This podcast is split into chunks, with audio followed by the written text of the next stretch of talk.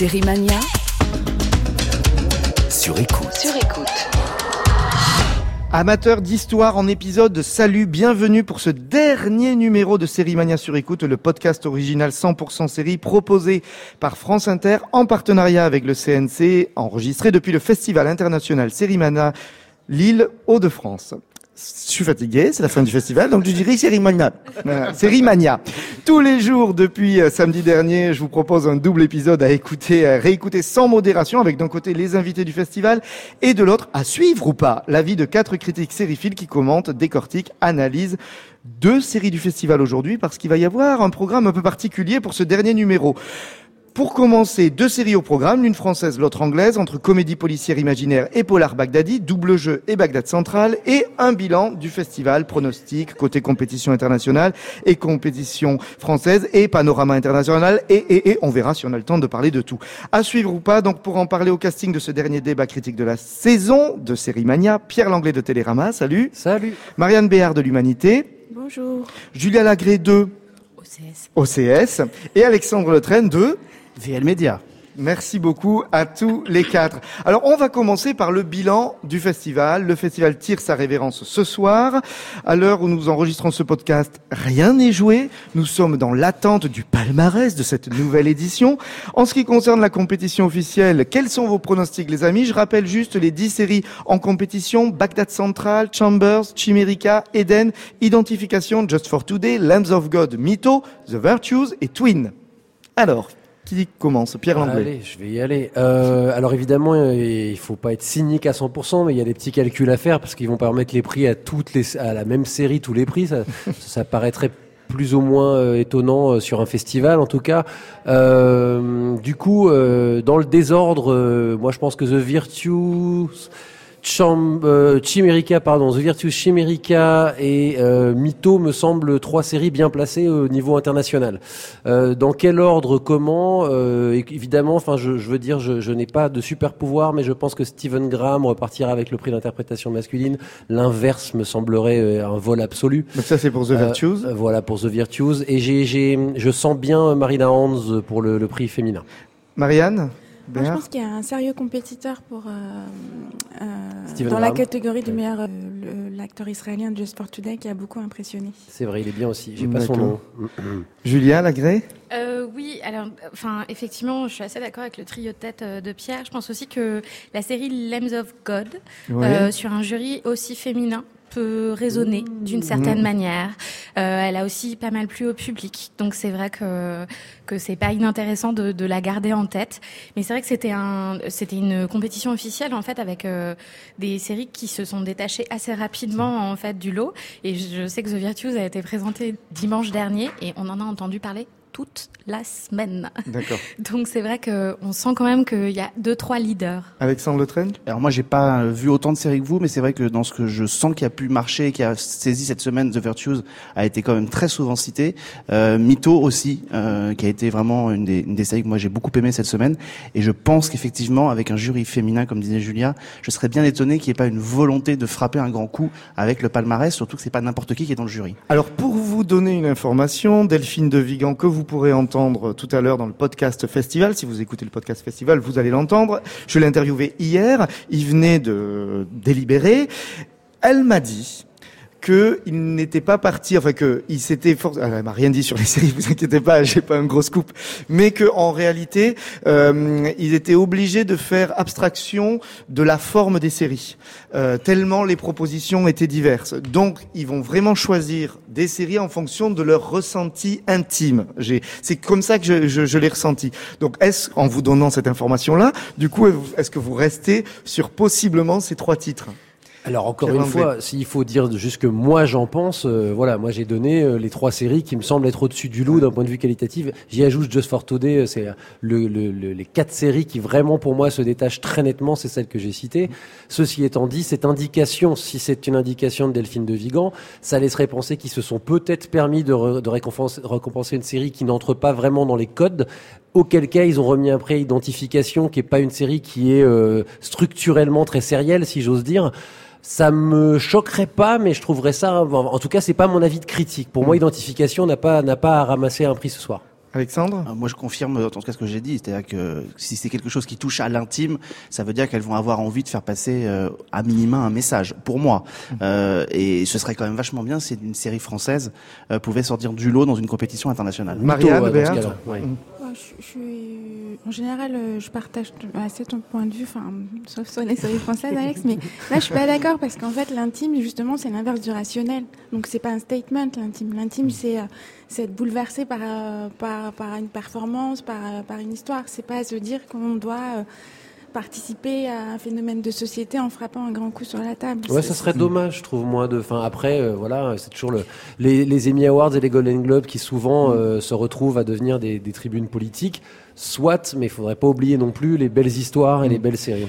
Ben, justement, Julia je trouve Lagrée que dans cette sélection, en fait, il y a eu des belles histoires qui passaient aussi de très beaux messages. Enfin, on Bah, pense à... Mytho à la limite, mais Lambs of God, j'ai pas trop aimé moi. Donc, euh, J'allais ouais. parler The Virtues, mais... euh, Ah, ah non, mais, Mais pas, ok, mais si Vi- tu The. Virtues va pas du tout dans le sens d'un d'un statement féministe, si j'ose Ah dire. non, mais je, je parle pas nécessairement de statement féministe, je parlais de, enfin, de, de, de quelque chose qui revendique quelque chose. En tout cas, euh, je trouvais que pour le coup, le trio euh, euh, The Virtues, euh, Mytho et euh, Chimérica, pour le coup, on est clairement dans des récits qui sont très personnels et moi j'étais très touchée par ces récits. Et en même temps, on est sur des sur des statements. Et euh, globalement, ils se sont mis d'accord très très vite apparemment. Hein. Ils étaient tous sur la même Ah, longueur d'onde. hein. euh, Delphine, euh, pardon, Audrey Fleurot va être très très déçue parce qu'elle voulait, elle, avait hâte d'avoir des discussions animées. Apparemment. Just for Today, ça Béat. aussi cette qualité hein, de sensibilité, de regard et, et de statement, parce que c'est quand même pas un mince sujet, hein, la réinsertion des détenus Ah, en non, non, Israël. non. Alors, et côté compétition française, donc il y avait six séries présentées, double jeu, la dernière vague, le Grand Bazar, Osmosis, Soupçon et Une île. Euh, Qu'en avez-vous euh, pensé? Alexandre Le Train, vous qui euh, observez de près les séries françaises. C'est une compétition qui est euh, très particulière parce qu'il y a vraiment des genres qui partent dans tous les sens et qui visent un public ultra méga large. Moi, je dirais que ma préférence va peut-être aller vers une île, euh, qui me semble être la proposition un peu, euh, voilà, un peu particulière. Euh, non, mais non, mais Vous voyez, c'est qu'il y a une réaction commune de Pierre et Voilà. Julien et Pierre euh, vont expliquer pourquoi. Euh, Euh, ouais, une île, euh, parce que je, je pense que c'est parmi toutes les propositions qui sont faites dans la compétition celle qui peut euh, susciter quelque chose euh, au niveau d'un prix dans un festival. Enfin, il y, a une- il y a une proposition d'un univers. Je sais que c'est quelque- une série qui a beaucoup clivé pendant la semaine, euh, que moi j'ai beaucoup aimé. J'ai vraiment aimé la proposition qui était faite.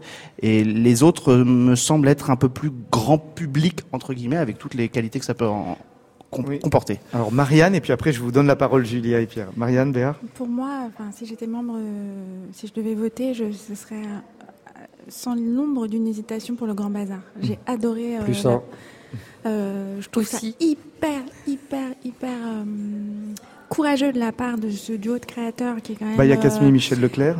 Parce que la comédie familiale sur, sur une chaîne Grand public. M6, euh, Mm. c'est, c'est quand même ultra formaté. Et je trouve que dans, dans, ils ont embrassé le genre et ils, l'ont réinventé. Euh, ils- il y a une poésie dans leur comédie, il y a une générosité, il y a un rythme. C'est vraiment euh, un travail formidable. Alors Pierre et Julia. Alors, euh, Julia et Pierre. Julia, allez Bon, Julia. allez. Euh, je suis assez d'accord avec le Grand Bazar. C'est vrai que pour moi, c'est la série qui s'est détachée, en tout cas, de ce lot-là. Je suis aussi d'accord avec Alexandre sur le fait que c'était une proposition en compétition française qui était très éclectique. Il y en avait pour tous les goûts. Au y moins- compris les mauvais. J'aurais pas été jusque-là, mais bon, c'est vrai qu'il y en avait pour tous les goûts. Voilà, mais il y avait du fantastique, il y avait de l'humour, il y avait de la famille, il y avait vraiment de tout. Donc ça, c'était très agréable, parce que c'est vrai qu'on avait été habitué à des compétitions françaises qui étaient euh, plus homogènes, on va dire, dans leurs propositions. Donc c'était c'était bien. peut-être plus sage parfois aussi. Oui aussi, mais donc c'est c'est c'est un message aussi ce qui est envoyé par la fiction française qui dit bon ok maintenant on tente des trucs, on essaye et rien que pour ça c'est déjà bien je trouve. donc voilà. Euh, le Grand Bazar en tout cas pour moi se détache du lot parce que enfin il y a une telle émotion, il y a une telle finesse, euh, il y a un travail aussi sur la mise en scène qu'M6 nous avait pas habitués, euh, auquel M6 nous avait pas habitués, que euh, pour le coup, enfin moi je, je, je lui donne mon vote tout de suite. Euh, le choix du Nil, euh, je ne saurais en discuter, mais alors moi j'ai été totalement hermétique à cette série, c'est incroyable. je, je dois être passée totalement à côté et surtout je suis restée éberluée devant cette série. Et, et j'étais vraiment mais qu'est-ce que je regarde? Qu'est-ce qu'on est en train de me proposer? À part Laetitia Castin en Syrie Euh, alors, oui, mais on me l'avait déjà proposé en héroïne de Régine Desforges et pour moi, ça enfin, c'est exactement le même genre de proposition. Hein. Pour ne, pour ne pas, tout à fait contredire Alexandre, la proposition d'une île m'intéressait, la série elle-même beaucoup moins. Euh, ceci étant dit, euh, l'année dernière, c'est Advitam qui l'avait remporté, qui avait eu la chance d'être dans les deux compétitions. Mm. Je pense que si Mito avait été dans les deux compétitions, on n'aurait même pas discuté, c'était plié. Mm. Moi, globalement, la compétition française pure et dure, je la trouve assez faible. Euh, je, je, trouve qu'il y a des propositions intéressantes, mais je trouve qu'il n'y a pas de série qui, se, qui ressort et qui met une claque. Enfin, moi, j'avais beaucoup aimé Ad Vitam l'année dernière. Je m'étais dit, ok, il n'y a pas, a a pas de discussion. Ceci étant dit, le Grand Bazar l'emporte. Pour moi, euh, pas pour des questions de mise en scène. Je suis pas convaincu par cette mise en scène-là. Moi, je la trouve pas terrible. Mais bon, après, visiblement, c'est un style. C'est que moi, c'est l'écriture et l'interprétation qui m'a beaucoup, beaucoup plu. Mais oui, permets-moi de, finir. Euh, mais non, moi, il y a un truc, c'est là que je, je mets ma casquette cynique. Soyons, chose, c'est que c'est la presse internationale qui vote et donc qui n'a pas du tout, enfin qui n'a peut-être pas conscience des chaînes sur lesquelles ces séries passent, ni je pense que le Grand Bazar, ils vont, ils vont y être totalement hermétiques. C'est-à-dire, je pense que c'est le public français qui peut vraiment comprendre ce que cette série a aussi de belle et d'intéressant d'un point de vue progressiste. Moi, je serais pas étonné qu'Osmosis se retrouve avec un prix ou un truc comme ça. Alors là, honnêtement, euh, Alexandre veut parler, mais les filles veulent parler. Marianne et puis Alexandre. Alors deux choses. je réagis à ce que dit Pierre. Euh, je suis pas du tout d'accord avec toi que si Mito avait été dans la compétition française, ça serait été plié face au Grand Bazar. C'est deux propositions qui sont très différentes, euh, qui, sont, qui ont une qualité, euh, qui, qui, qui, investissent un terrain euh, particulier, qui le font chacune à leur manière, de manière radicale. Et je ne suis pas du tout d'accord qu'il y en a une qui est supérieure à l'autre. Je pense que c'est. Je ne trouve pas que le Grand Bazar soit radical, mais il est. J'aime beaucoup, hein, mais c'est pas ça radical. Mais ah bah si, il y a une forme de radicalité dans le non-traitement, dans, dans, dans, le fait de faire de la diversité un non-sujet. Mmh. Aujourd'hui, aujourd'hui, c'est pas rien. C'est peut-être fait de manière moins euh, glamour et pop que dans Mytho, mais euh, le fond de la série est extrêmement politique. Bon, ça c'est première chose. Et deuxième chose, sur la compétition, euh, euh, la presse internationale, je suis pas du tout d'accord avec toi. Et, la composition du jury, il y a une italienne qui connaît très bien la télévision française, Stefania Carini. Il y a une belge francophone, donc je pense que ça lui parle aussi. Il y a une allemande qui connaît bien la France, donc je crois pas qu'ils vont regarder les choses. Qui, qu'une proposition Netflix euh, internationale va plus leur parler que des choses qui sont euh, plus... Et, et, accessoirement, enfin je veux dire, euh, des séries familiales enfin, les frontières, il y en a des tonnes. Mais les années d'avant, je me souviens d'avoir été surpris par leur choix. Ah oui, non, mais ensuite. Et on, se rappelle que l'année dernière, Alexandre Vitam avait eu le prix ici, et c'est vrai que quand c'est arrivé à la télé chez nous, euh, ça n'a pas eu le succès escompté. Donc effectivement, parfois le regard de la presse étrangère euh, peut différer du public. Moi, ce que je trouve génial, c'est d'abord le débat et l'échange que suscite euh, la fiction française. Après, c'est ce qu'on disait tout à l'heure. Le gros inconvénient des festivals aussi, c'est qu'effectivement, en fiction française, comme le marché est pas non plus colossal, eh ben, on a ce qui est parfois ce qui est ce qui est prêt. Cette année, moi, je trouve que ce qui est génial, c'est que ce qui est prêt euh, va dans des dans des genres et dans des registres qui sont très différents. Qu'on aime ou qu'on n'aime pas les propositions, mais il y a des vraies propositions la dernière vague qui va dans le fantastique, euh, la, la, série familiale qui se renouvelle, euh, le fantastique euh, un peu ésotérique que certains n'ont pas aimé. Voilà, il y a, y a, plein de propositions et je trouve ça extrêmement riche et extrêmement valorisant pour notre pays. Il manque un truc que OCS amène d'habitude, c'est le format 30 minutes et, et, une forme de série et et puis évidemment, on peut toujours se dire que ça aurait été sympa si Canal était aussi de la partie, que du coup on avait l'ensemble du spectre de la télévision française. Julien euh, bah, Justement, euh, puisque tu parles d'OCS, pour le coup, OCS a présenté des saisons 2 et 3, euh, mhm. ce, qui est, enfin, ce qui est assez euh, peu commun en festival. Donc euh, voilà. Et moi, je trouve que la proposition qui a été faite sur Mission 2 est très très intéressante alors que je n'avais pas du tout adhéré à la saison 1. Mais hors compétition. Mais hors, compétition, hors compétition, c'est dans les nouvelles saisons inédites. Mais enfin, ce que je veux dire, le spectre de la, la, fiction française que nous avons vu pendant le festival, en tout cas, a montré une grande diversité et c'était agréable. Oui, Alexandre. Le, le, cloisonnement des formats quand même continue à être un peu embêtant. On voit que d'autres festivals, il y a même eu des moments où ça, au moment des palmarès, ils sont obligés de créer des catégories pour faire rentrer des prix qui n'étaient pas dedans. Et maintenant, elles sont là. Je crois qu'il va falloir qu'à un moment donné, on fasse rentrer des 26 minutes, euh, voire des formats plus courts euh, à l'intérieur d'une compétition française pour montrer la, la, diversité des choses, parce qu'il se place plein de choses sur sur des, des plateformes comme France Télévisions, comme Studio 4, Spla, euh, Splash. Euh, enfin voilà, il y a plein Splash, Splash pardon, Splash. Splash, c'est une euh, Slash. Euh, il y a des il y a des propositions. Enfin voilà, et je trouve ça dommage. On est quand on est aux 52 minutes euh, et ça manque de formats différents. Alors, on, va passer euh, pour, on va parler des deux séries dont on va, euh, qui ont été présentées hier, de dernière série en compétition officielle, la dernière compétition française. Juste euh, pour, euh, par rapport à, à la question de, euh, par rapport au jury international et par rapport, on évoquait par exemple le Grand Bazar. euh, je pense que dans euh, aussi une série comme le Grand Bazar, il y a une série possiblement avec un concept possiblement vendable à l'étranger, à, à euh, remécable euh, facilement. Et donc ça, peut-être que ça pourra euh, interpeller, comme fait pas ci, fait pas ça, avait été vu notamment à une époque comme possiblement achetable par les par les Américains. Donc peut-être que Ce qui est sûr, c'est que c'est entre guillemets assez facile de savoir qui va possiblement gagner dans la compétition internationale. Pour la compétition française, j'ai mon favori, mais je, je suis prêt à, à tout. C'est-à-dire que je, je suis prêt à être surpris. Et, Oui, et et juste un Alexandre dernier- justement, ça peut être un argument, mais ça peut être un argument contre. C'est-à-dire que les, les, les- le membre du jury vont se dire, ce format-là est tellement bien étudié pour être à l'étranger que du coup, il a peut-être pas besoin d'une mise en avant dans un palmarès d'un festival et qu'on va aller peut-être plus vers une proposition qui va être qui a peut-être besoin d'un coup de main. Enfin voilà. euh, le- Et je dis pas que c'est une île forcément.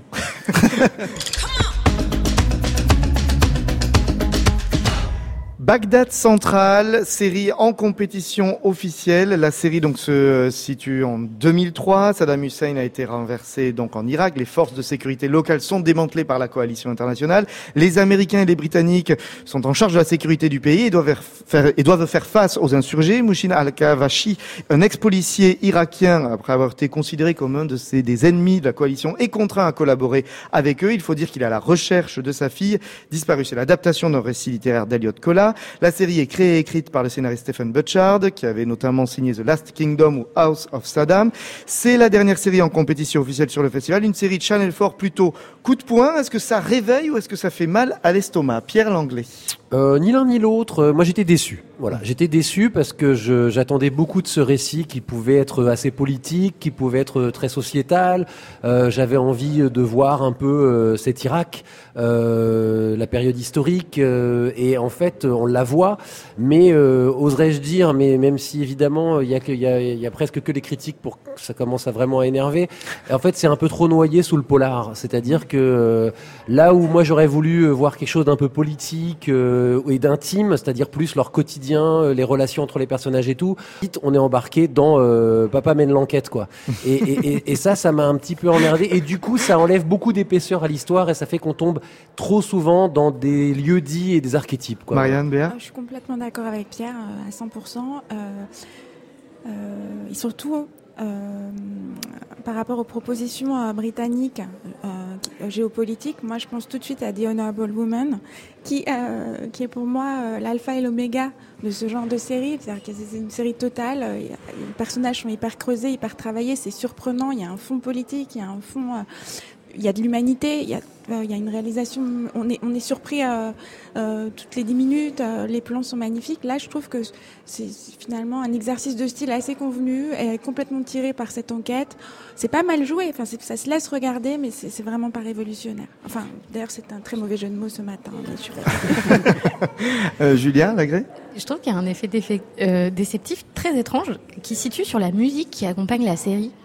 Euh, qui donne l'impression de quelque chose de très anecdotique, euh, très, euh, enfin, euh, dans la chronique, alors qu'on est plongé dans le polar au bout de 15 minutes, 10 minutes à peu près. Et donc, ça ça m'a fait très bizarre dès le début de la série, parce que j'étais là, euh, je, enfin, pourquoi ce choix de musique qui nous emmène sur une proposition radicalement différente de ça? Euh, Je suis assez d'accord en fait avec euh, mes deux confrères. Je trouve vraiment dommage euh, au- que le polar prenne autant de place. En plus, je trouve ça assez plaisant pour une fois, enfin pour une fois, c'est pas la première fois, mais une des fois, d'avoir euh, des propositions d'histoire sur ces guerres qui se font de l'autre côté. On n'est pas euh, toujours euh, occidentalo-centré, entre guillemets, avec des points de vue d'occidentaux. Euh, et c'est ça qui m'intéressait, c'était la proposition qui m'intéressait le plus. Ensuite, on n'a pas vu 27 épisodes, on en a vu deux. Donc euh, Comme toujours. voilà, comme toujours. Et donc euh, peut-être que ça s'atténue, peut-être qu'il y a plus de place justement pour le quotidien. Et en même temps, j'ai envie de dire que des gens qui se, dont on se, dont on confond l'identité, la torture, la peur des bombardements et ainsi de suite, ça fait aussi parler du quotidien.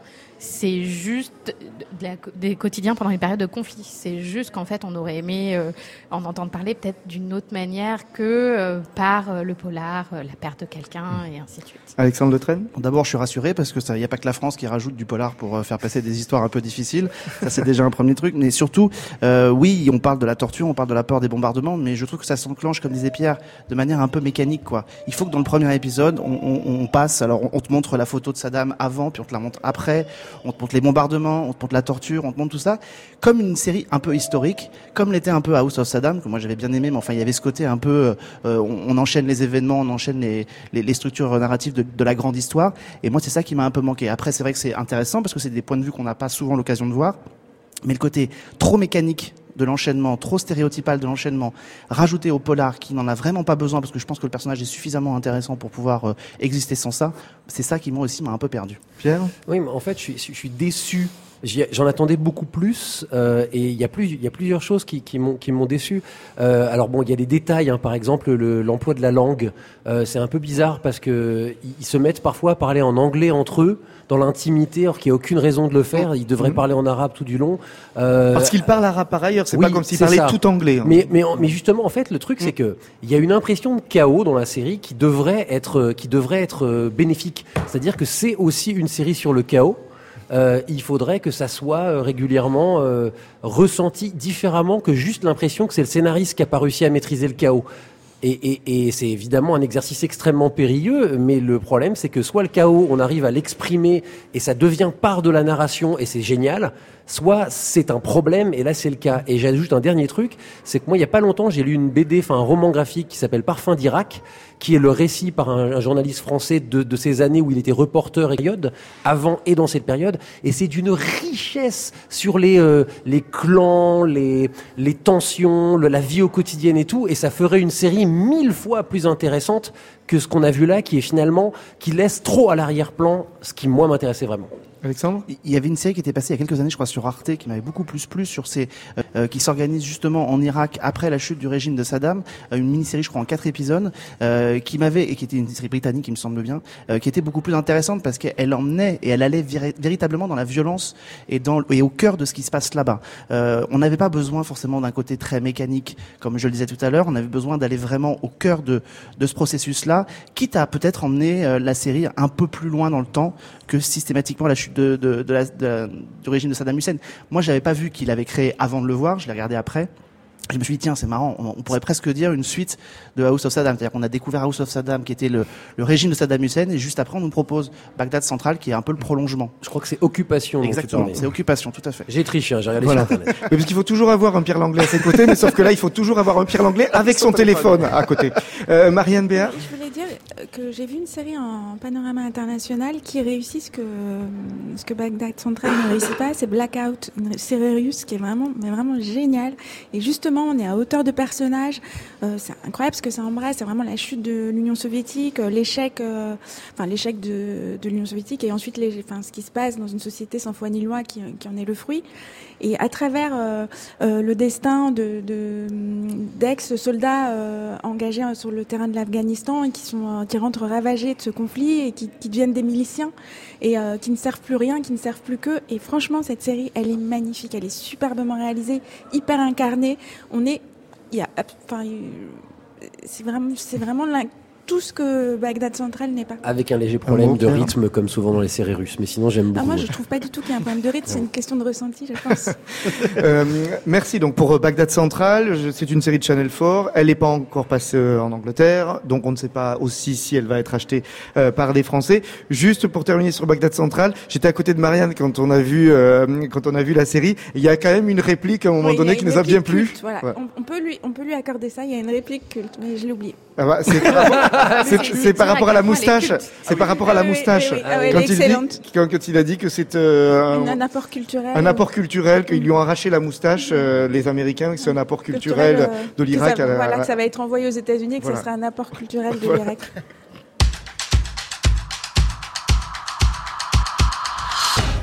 Et on continue sur la dernière série vue en compétition française, Double Jeu, une comédie policière. C'est l'histoire de Déa Versini qui est capitaine de police. Elle préfère enquêter seule. Enfin, il faut dire qu'en réalité, elle n'est jamais vraiment seule puisqu'elle dialogue en longueur de journée avec Jimmy, son ami imaginaire. Donc Déa Versini, Carol Weyers, a 40 ans et depuis l'âge de ses 50, Jimmy, François Vincitelli, l'accompagne. Il est grand, il a une moustache à la Clark Gable, un costard et un nœud papillon. Le problème, c'est que Déa va devoir accepter d'accueillir dans son couple virtuel le nouveau lieutenant non, Bellecour, Ambroise Michel vu dans Plus belle la vie.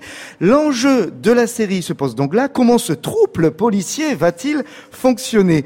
Double jeu est présenté à l'international sous le titre plutôt malin de Super Jimmy.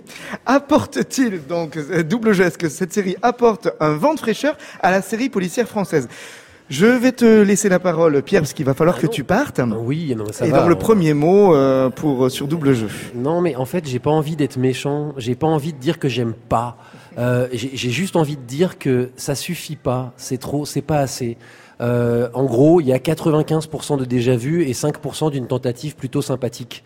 Euh, et euh, le problème, c'est que tout ça est totalement noyé dans les dans les habituels codes de l'enquête dont on se contrefout, les interrogatoires.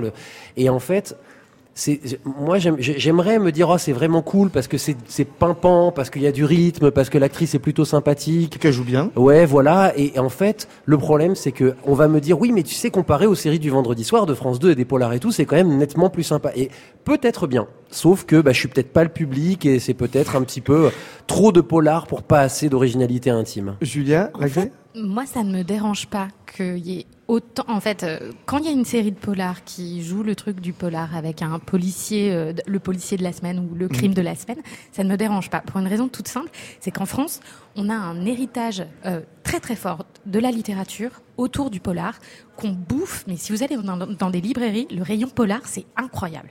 Et en France, on est des bouffeurs de polar. On adore ça. Donc concrètement, ça ne me dérange pas que la télévision reflète ça, qu'elle ait une case horaire qui est dédiée à ça et qu'elle fasse ça. Ça ne me dérange absolument pas. Moi, ce qui m'avait rire quand j'ai vu Double Jeu, c'est que ça m'a fait penser à une espèce de relecture de Castle.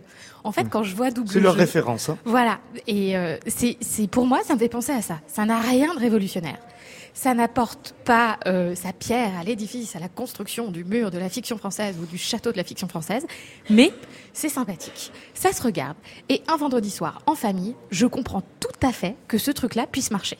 Ensuite, dans une compétition française avec des trucs comme Le Grand Bazar face à elle ou Osmosis, ou même, allez, on va dire une île, ok. Je- je- là, je, je peux dire, ah oui, euh, là, euh, je, Il y avait le regard en direction d'Alexandre Lautrec Oui. pour ceux qui Non, mais là, je, je peux comprendre que effectivement, c'est- on, on se pose des questions sur qu'est-ce que ça fait là. Mais concrètement, moi, je trouve ça plutôt bien joué. Plutôt rigolo, Euh, ça m'a pas déplu de voir Bordeaux sous toutes ses coutures. Et puis euh, je- l'interprétation féminine pour le coup fait énormément. Et alors moi j'ai vraiment une question sur comment ils ont travaillé avec euh, euh, François Vincent Tellier. Exactement. Bah, Pour qu'il soit, il faut, toujours qu'il soit invisible. En même temps, il est tellement grand. euh, Et tellement là. tellement là, tellement en- aussi beau. Avec Alors vous savez, Julia, il faut bah, écouter voilà. le podcast de Série Je sur n'ai écoute pas pu tous les écouter. Eh bien, il faudra les écouter. Toute l'équipe est là. Il vous explique. Marianne Je Béard. Rattraperai. Euh, je ne vais pas m'exprimer longuement parce que j'ai pas malheureusement eu le temps de voir la série, mais peut-être c'est une piste hein, qui ex- peut expliquer la réaction de Pierre et euh, simplement en fait il n'y a pas tellement de nouvelles séries qui arrivent euh, sur, le, euh, sur France 2 ou sur France 3. Enfin, euh, le nombre de Il y en séries. a de plus en plus. Oui, mais il n'y en a pas tant que ça. Donc peut-être ce que Pierre exprime, c'est qu'en fait, grosso modo, dans 98% des cas, on retombe dans cet écueil. C'est pas juste la case du vendredi soir. Moi, j'aimerais voir. Le service public devrait jouer un rôle, euh, devrait avoir le courage de créer. C'est en vague, à la limite, oui. Et, et moi, je trouve qu'ils le font de plus en plus. Et puis justement, en fait, euh, enfin, dans les propositions de la compétition française, en fait, euh, moi, la dernière vague m'a intriguée. Je trouve que d'année en année, on arrive à avoir des rendez-vous réguliers, des nouvelles séries qui sont présentées. Là, ils ont fait des annonces en fait sur des séries qui arrivent. Il y a des trucs qui étaient très alléchants. Enfin, je, je, je en volume de production, parce que nous, Mais on le oui, suit. mais on, le, suit. sait qu'il y a un problème d'industrialisation de la, de, la, de la série française et de la fiction française, mais ça, il y a aussi un problème spécifiquement France Télévisions, voilà. parce que nous, on le suit de près avec Pierre, puisqu'on est membre fondateur de l'ACS, que ça fait à peu près 15 ans qu'on scrute euh, toute le- la production française et, et- et qu'on entend les créateurs et qu'on voit tous les projets qui sont dans les tuyaux et qui n'a- n'arrivent jamais à l'antenne parce que ce serait des projets trop risqués. La dernière vague, c'est une tentative qui est super intéressante, mais dans l'ensemble du volume de production, elle est archi minoritaire. Dans ce qui est mis, ce qui arrive à l'antenne. ACS, Association des critiques françaises Mais- des critiques de séries. On revient sur la, on revient sur le débat qui est, on le sait qu'il y a un problème d'industrialisation de la fiction française. On le sait. C'est un débat qui a lieu à Sérimania quasiment tous les ans. Euh, Frédéric Rivine l'avait fait euh, dans une ta- dans une table ronde à l'Ociné euh, d'ouverture il y a trois ou quatre ans où il avait tapé du poing sur la table. Chaque année, c'est un sujet qui revient. On sait que c'est un problème. Moi, j'ai juste envie de dire, ok, je commence, on commence à voir des sorties de tunnels, on commence à voir des trucs qui avancent, on commence à voir un, un service public qui nous fait des propositions, ce qu'il ne faisait pas il y a quelques années. Mais il a eu besoin d'établir des rendez-vous pour pouvoir faire ça. Donc, j'ai plus envie de dire, yeah, on commence à voir la toute petite Non. lumière au fond du tunnel plutôt que de dire. euh, C'est old. Alors, Voilà. 10 ans qu'on Alex- dit ça. Oui, et on est plutôt en phase de régression, hein, franchement. Revenons, Oh, re- voilà. mais ok. mais revenons un petit peu sur double jeu quand même. Alexandre Le Train. Alors, je voudrais dire quand même que l'industrialisation euh, dont on parle ne touche pas les séries françaises, notamment de la case du vendredi, puisqu'elles reviennent à intervalles réguliers tous les ans, et la production, elle est là, elle se, elle- ils sont presque à date régulière. Et Shérif, par Shérif exemple, revient qui est tous les signé ans par la même équipe que double jeu, c'est revient ça, hein. par tous les ans à la même euh, à la même époque. Après, le polar, moi j'ai pas envie de condamner une série sous prétexte qu'effectivement, alors c'est vrai qu'il y a beaucoup de polars, il y en a peut-être un peu trop, euh, et ce qui est dommage, c'est le systématisme de faire passer des sujets par le prisme du polar. Maintenant, quand je regarde effectivement la proposition de, de double jeu, euh, c'est vrai que sur le sur le début du premier épisode, moi j'en avais parlé avec eux, on a un peu l'impression de revoir des codes qu'on a vus aussi dans Shérif. Euh, c'est-à-dire le côté effectivement le binôme. euh, mais en même temps, moi je trouve qu'effectivement, je peux pas me, me séparer du fait que euh, l'héroïne, euh, elle, elle, a, elle a vraiment une partition qui est vraiment super fun à jouer. Euh, c'est une série divertissante, euh, plaisante, euh, dans lequel les, les gens, il y a un espèce de, se- de, de petit second degré. Alors peut-être que ça va pas assez loin, peut-être que ça va pas assez loin pour euh, pour nous qui sommes habitués à voir beaucoup de séries. Mais moi je trouve que c'est une série qui est bien réalisée, bien produite et plutôt bien jouée, et que et que le plaisir il est là quand on la regarde. Un mot, Pierre, avant que tu t'en ailles. je, je suis pas du tout en contradiction avec ça. Je suis d'accord. Peut-être que je suis trop exigeant, euh, mais je trouve que euh, ça devrait être dépassé, ça. C'est-à-dire que ce genre de commentaires en disant c'est bien, c'est chouette, euh, on avance doucement et tout, on- ça fait trop longtemps qu'on avance doucement en fait. mais il faudrait être capable il de faudrait que ce soit dépassé? Enfin, je veux dire.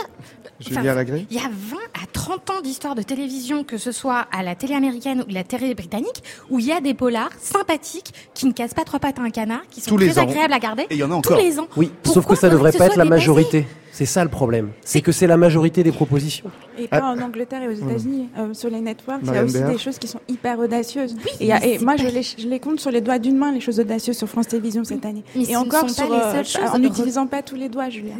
Non mais c'est Alors, alors, alors, euh, le plan série qui a été annoncé par le ministre de la Culture et défendu euh, par le CNC va peut-être aussi changer les choses parce que l'idée c'est que c'est d'aider plus encore les séries déjà à rentrer en mode industriel, à pouvoir enclencher des saisons 2 directement, euh, aussi de fait, c'est ce que Frédéric Bredin explique aussi si vous écoutez le podcast de je sais plus quel jour de la semaine, mais vous chercherez et elle explique bien que comment ils essaient aussi d'insuffler de la création pour que il y ait des cases horaires destinées à des séries plus peut-être pointues, plus exigeantes encore qui apparaissent aussi sur euh, la Ça grille. aussi, Ils veulent, ils veulent. Non mais C'était les annonces il y a 5 ans voilà, voilà, mais c'est des annonces. Mais là, là, ça vient du ministère et ça vient du CNC. Alors peut-être qu'il y avait des aides qui vont arriver pour les leur faciliter ça. Peut-être peut-on, peut-on espérer. Et on peut espérer. Voyons le verre à moitié. euh, Mais déshabiller Paul pour habiller Jacques, c'est-à-dire euh, là maintenant on parle d'aller Alexandre retirer l'argent au, euh, il est question des feuilletons quotidiens dans les aides du CNC, alors que c'est aussi un apport effectivement à, la- à notre télévision. Maintenant pour revenir sur euh, sur la série double jeu dont, dont on parlait,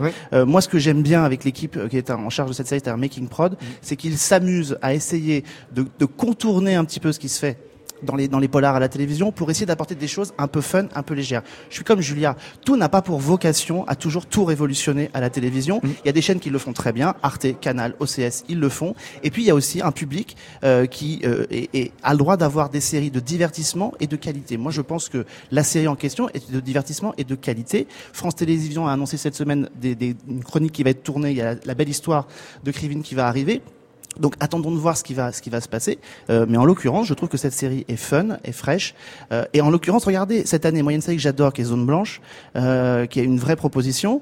Bah oui, mais en l'occurrence, quand elle arrive sur France Télévisions, ils font 1,5 million. Personne n'a regardé. Donc euh, Parce qu'on habitue le public à des choses beaucoup moins exigeantes. ils étaient Mais 3 millions. Non, Non, mais c'est pas Et pour puis, ça. quelle est la vocation du des service public Il faut arrêter avec l'audience. C'est pas TF1 ou M6. Ok, t'es, euh, là, c'est le service public. Le service public, c'est c'est nous, c'est nos impôts. À un moment, il y a une mission de service public, ça a un sens. Et défendre la création, ça fait partie de la mission de service public et ça, l'audience ne peut pas être, surtout depuis la suppression Et de ça la ne pub. pas, vu qu'ils ont fait quand même deux saisons de Zone Blanche, alors que pour le coup, elle n'avait pas Oui. fait Oui, d'audience mais parce l'année que dernière. Alex dit ça n'a pas marché. Ben, c'est Non, la pas saison grave. oui, pas mais il y a un raison. Il y a aussi, enfin, je- j'entends la mission de service public, mais justement, enfin, le service public, on va le rappeler, n'est pas financé que par la redevance. Il est, elle est financée en partie par la, pu- la publicité. Oui, Ceci n'est toujours Pas. Oui, mais enfin bon, ça c'est toujours pas vraiment résolu. Enfin bref, on le sait. Euh, toujours est-il que, à l'heure actuelle, parce qu'on a le cul entre deux chaises, l'audience, malheureusement, compte encore. Mais notre but, notre pardon, notre rôle Pardon à nous, je, je pense qu'en fait on est tous d'accord autour de la table, sauf que vous, Pierre vous, Lambert. vous poussez de manière optimiste, et nous, avec Marianne, en tout cas aujourd'hui, moi je pense qu'aussi notre rôle, c'est aussi de dire attention, on vous regarde et on n'a pas envie que vous fassiez des trucs mous ou de demi mesure. Moi, j'ai envie, quand je vois ce que proposent aussi nos, vo- nos voisins européens, évidemment, comparé à la BBC et tout, c'est complètement difficile parce que voilà. Mais il y a un moment où euh, je trouve que ces derniers temps, Arte a continué à proposer des choses. Canal a redressé la barre après euh, quelques errances que je voilà. Euh, M6, on n'y est pas encore, mais il y a quelques propositions de comédie qui commencent à tenir bien la route. Euh, TF1 progresse à son rythme en faisant des remakes, certes. Et ben, je suis désolé, moi, France 2, euh, il y, a des, y a quelques années, on a vu des séries, euh, on a vu La naissance de 10%, on a vu Chef, on a vu euh, Avant ça, fait pas ci, fait pas ça. Ben, j'ai pas vu de série de ce niveau-là depuis. Voilà. On a vu Zone Blanche, on a vu. Philharmonia, on a vu. Bah, moi, Il y a Philharmonia, des- j'ai j'ai pas Non, mais après, après. Après, c'est pas c'est dans le choix, goût. c'est des goûts qui Mais, oui, mais la proposition, les propositions qui sont faites par les chaînes existent. Euh, Il y aurait que aujourd'hui que des polars style vendredi. Effectivement, on pourrait reconnaître que euh, ça bouge pas. Mais aujourd'hui, Mais il y en a beaucoup d'autres. Mais il y en a beaucoup d'autres. Mais il y a aussi d'autres propositions. Euh, euh, j'aimerais juste rappeler qu'on ne parle que de France, ans, on ne parle fait. que de France 2 et, Oui. euh, et en fait on ne parle pas de France 3. Mais il y a aux animaux la guerre qui était très bien. Par exemple, c'est vrai que l'année dernière présentait euh, Sérimania, euh, il y a certes France 4 qui va disparaître, mais la fiction numérique qui est en train de monter. Et en fait, moi il y a un exemple. Non mais Ah oui. attendez, Non, non, mais oui. moi il y a un exemple qui est, qui est tout simple. À Sérimania, il y a eu des rencontres de fans. Il y a eu des rencontres de fans qui ont eu lieu. Il y a eu plusieurs rencontres de fans qui ont rencontré un succès vraiment très fort. Comme Scam, on en a parlé Scam en tout en début a de fait partie. podcast. oui. Clem en a fait partie pour TF1. Les fictions qui ont, sont encensées à la critique, par la critique, telles que Les Grands, qui est une fiction que j'adore, qui est profondément bien, pour le coup, la salle était à moitié vide et c'était, ça m'a fait mal au cœur. Mais parce que c'est une réalité aussi, en fait, le public a besoin de se reconnaître dans ces fictions. On a le droit de se dire, le critique habitué à bouffer de la série encore et encore et encore et encore et encore, a un regard peut-être légèrement dévié par rapport au public. Oui, mais le but c'est que le c'est que la critique est aussi pour là pour indiquer ce qui est plus ambitieux, ce qui va de l'avant, ce qui propose des choses. Moi, je suis désolé, c'est pas parce que ça fait de l'audience ou que la Mais salle est remplie de gens en folie que que ça mais veut dire on peut qu'il faut aussi se dire qu'il y a une proposition en fait qui rencontre mais un sur public qui TF1 touche ou un M6, public. mais le, le- le service public, je suis désolé, il n'y a pas que ça. Bah oui, mais non. Mais Ah, c'est quand je même suis- fou qu'en fait Alexandre les musées ne puissent pas parler de bande dessinée et de. non, je suis désolé, ça n'a rien à voir. C'est pas Mais une question de genre, c'est des questions de qualité. alors, Alexandre, Je suis d'accord pour dire qu'effectivement la critique, les journalistes, on est là aussi pour mettre en avant ce qui est bien euh, et qui parfois est en plus sous les lignes radar et que c'est aussi ça de mettre un peu en lumière ces choses-là. Mais par contre notre boulot c'est aussi de ne pas nier un- tout un pan de la télévision sous prétexte que euh, ça ne répond peut-être pas à nos critères à nous, qui sont pas d'ailleurs euh, les, les- les- les critères de qualité, euh, ils varient d'une personne à l'autre. C'est important aussi de, de montrer quand il y a des efforts qui sont faits dans des chaînes, même si je suis d'accord que ça traîne et que ça va pas assez vite. Mais TF1 a fait un virage depuis quelques années, ils tentent des choses. Il y a le bazar de la charité qui va arriver. France Télévisions a proposé des choses euh, depuis depuis dix ans, mais on est d'accord que c'est un problème de vitesse. Il faut passer la seconde, voir la troisième et la puis Il y a des quatrième. séries en développement. Alors pour le coup, il y a des séries par exemple en développement qui sont annoncées sur TF1. Moi, j'ai vraiment hâte de découvrir, par exemple, sur la naissance d'un magazine féminin à la suite en fait de la Seconde Guerre mondiale. Ça a été annoncé il y a un an. Pour l'instant, on n'a aucun truc qui est annoncé en termes de date. Moi, je suis hyper frustrée. Euh, Enfin, donc là aussi, il y a un problème de rythme, mais ça, c'est qui, est- c'est qui est commun à toutes les chaînes, j'ai l'impression. Marianne Béard, Juste un mot pour abonder dans le sens de Pierre. Et euh, je qui va s'en aller et encore remercie. Personne l'a dit, enfin, on aime tous la pop culture, mais la pop culture, ça peut aussi être respecté, ça peut être aussi être intelligent et créatif. Là. Justement, c'est un cri du cœur, une déclaration d'amour à la pop culture, ce qu'on fait. Mais Ça se respecte, c'est pas quelque chose. On est d'accord. Et justement, C'est pas incompatible. Et c'est pour ça qu'en fait, je pense qu'il faut aussi reconnaître les efforts. Enfin, par exemple, la création d'un si grand soleil. Prenons cet exemple du soap quotidien. Un si grand soleil versus Plus belle la vie. Plus belle la vie avait 15 ans d'exis- à 15 ans d'existence cette année. Il était temps, en fait, que le service public propose un autre rendez-vous, une autre proposition. Et en termes de production, quand vous regardez un si grand soleil, vraiment, il y a eu, ils ont upé leur game, gap, ouais. comme disent les jeunes. En fait, je crois qu'on est d'accord voilà. sur le sur un truc de fond, c'est que le produit de base, si j'ose dire, la série grand public, euh, un peu formatée, etc. On commence à bien la maîtriser et on commence à avoir des propositions qui sont en termes de production, d'interprétation et tout, un peu au-dessus de ce qu'on avait l'habitude de voir. Moi, je vous parle des propositions qui cassent le jeu et qui proposent vraiment autre chose. Et celles-là, il y en a pas assez sur le service public. Mais pour casser le jeu, il faut avoir des gens formés. Il faut avoir des gens qui peuvent des je suis super pas du tout d'accord avec toi, arrêter. Pour casser, on entend parler, Pierre et Non, moi, mais- on entend parler énormément de créateurs Béard. qui ont des super projets qui ne passent jamais le cut. Parce qu'ils sont trop transgressifs. Donc des gens qui savent écrire en France, il y en a énormément. Il faut arrêter de se Est-ce dire, que j'ai parlé de gens qui écrivent formé. Est-ce que est-ce que j'ai parlé de gens qui écrivent Je n'ai pas parlé de gens qui Elle dit écrivent. le mot J'ai dit formé, des gens, des gens formés. Je n'ai pas parlé des je pense auteurs. aussi il y a des très Je bons pense réalisateurs les en auteurs, France, les scénaristes et ainsi de euh, Tissot, enfin, Et il puis- on, manque pas de réalisateurs. et, pour conclure peut-être un petit peu la discussion, parce qu'on est parti de double jeu pour dévier sur ce débat fort intéressant, mais c'est très intéressant qu'on l'ait enfin pour ce dernier débat critique euh, de Cérémania sur écoute, qu'on parle aussi de la place de la critique, du rôle de la critique, c'est le rôle d'ailleurs de, l'Association française des critiques de séries. Je signale d'ailleurs qu'il y aura un débat ici même cet après-midi sur est-ce que les séries françaises manquent-elles ou pas de style. Donc on est en plein, on est en plein dans le sujet. Euh, mais ce qui peut, ce qui, ce qui est amusant donc autour de ça, c'est que au fond, euh, quand je- j'entends Julia parler de formation, moi je pense de form- je pense à la formation du téléspectateur.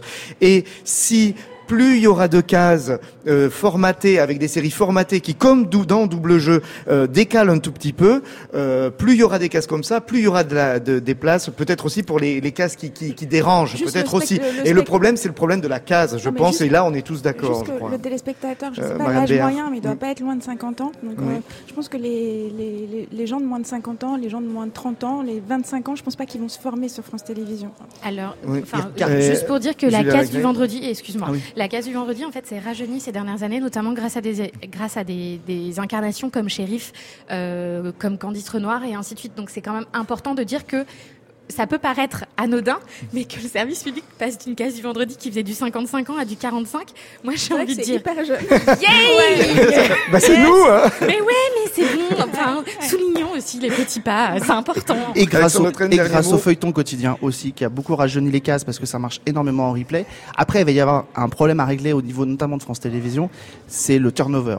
Euh, on l'a vu, ce qui a servi Canal Plus pendant très longtemps, c'est Fabrice de la Patelière, le patron de la fiction, est là quand même depuis très- depuis des années. À TF1, Marie Guillaumont y est restée pendant un moment, elle a pu apporter ses projets. Chez France Télé, ça tourne beaucoup, et, ça c'est un, bah, ça tourne beaucoup. Et le problème Marianne la patronne de France Télévisions. sur, elle- sur France 3, elle était sur France oui, oui, 3. mais enfin, elle est dans la maison France passer. Elle est depuis Télévisions longtemps. depuis Je suis d'accord avec très, toi. Très, très, longtemps. Je suis d'accord avec toi, mais sauf qu'aujourd'hui, on a la sensation que les projets un peu audacieux sont, sont des projets qui arrivent et qui, dès qu'un patron arrive ou change, euh, il faut les, il faut les, il faut s'en- un peu s'en débarrasser. Ce qui est un peu le problème avec des séries comme Zone Blanche, par exemple, ou, ou qui n'ont pas, à mon avis, été assez, euh, assez poussées, assez suivies. Bon, mais merci à tous les quatre. Ça donne plein de pistes pour faire plein d'autres émissions de série, à Sérimania sur écoute ou ailleurs. Merci à tous les quatre. Pierre Langlais de Télérama. Merci. Marianne Baird de l'Humanité. Merci. Euh, merci Julia Lagré et merci Alexandre Letraine. Je vous garde pour le podcast festival. On va parler avec Renan Cro qui est revenu. Renan est revenu. Mon Robin est revenu. Voilà. Et on va pouvoir parler avec lui et avec vous notamment de la nouvelle, nouvelle quatrième dimension.